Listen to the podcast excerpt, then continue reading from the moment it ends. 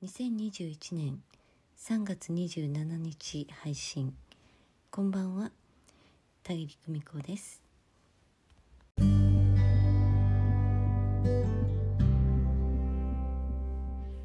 日は朝からね思い立って一人でねお散歩に出かけていました。まあお散歩といってはちょっと、えー、割と遠出になったんですけれど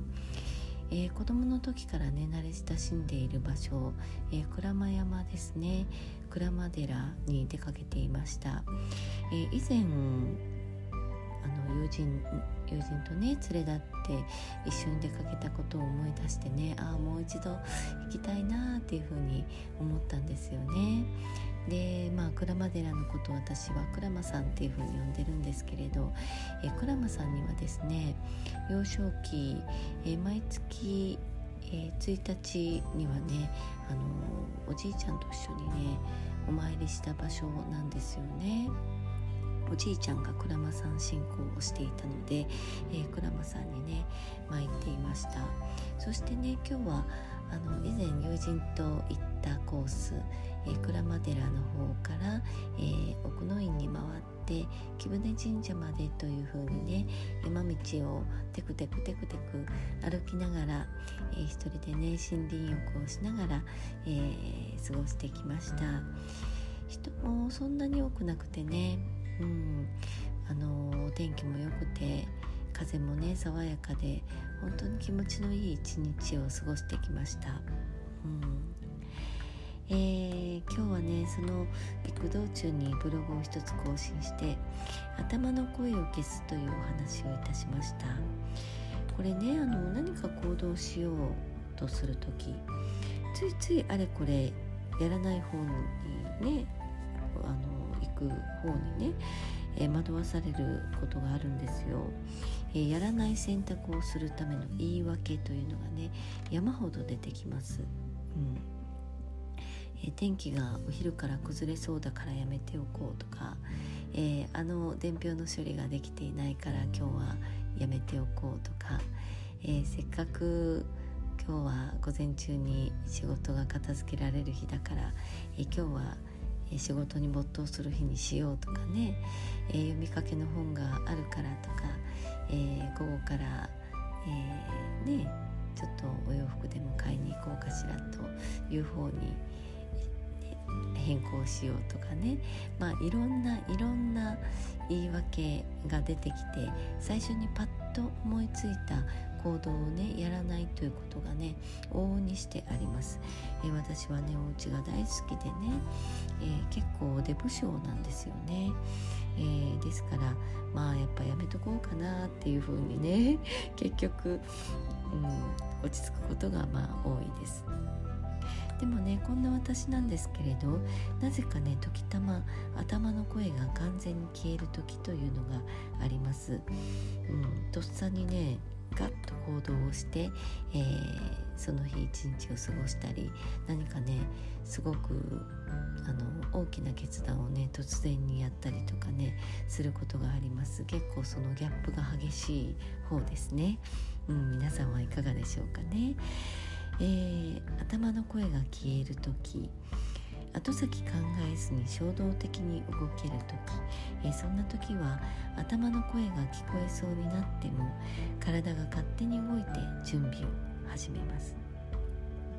ただ行き先だけを決めて最寄り駅からの発車時刻だけを確認して最小限の荷物でパッと出かけます。家族にも行き先をつけないこともあります。こういうの幸せです。どんな時に動けるんだろうと考えてみたら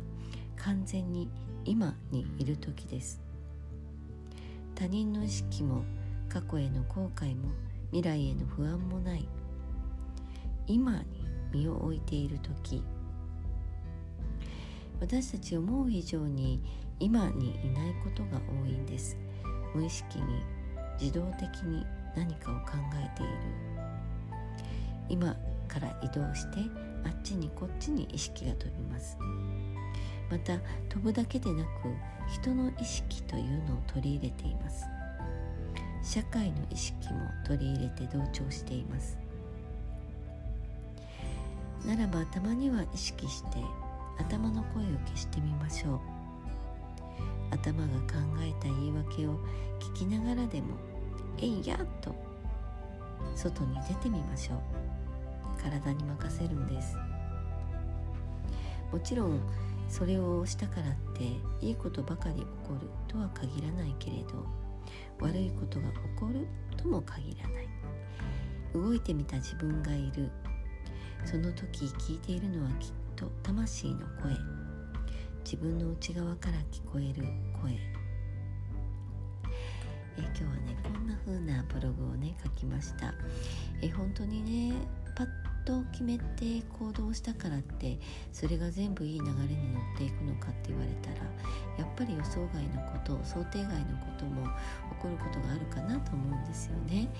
だからその時にああやっぱりやめとけばよかったなんていうふうに、え後悔する方も多いかなと思いますけれど。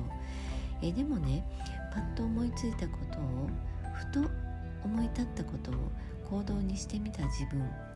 えそれがいいんですよね。うん、それをね練習するように積み重ねてみてください、えー、私もね今日行こうって思い立った時、うん、どこでどんな風に電車があのね通っていないとか何も考えてなかったんですよね。でも叡山電鉄に乗った時に、うん、鞍馬駅に行く手前のね市原っていうところまでしか、え、電車が通っていないということが駅で分かりました。うん、土砂崩れがあったそうです、えー、それでね途中の駅までしか行ってなくて、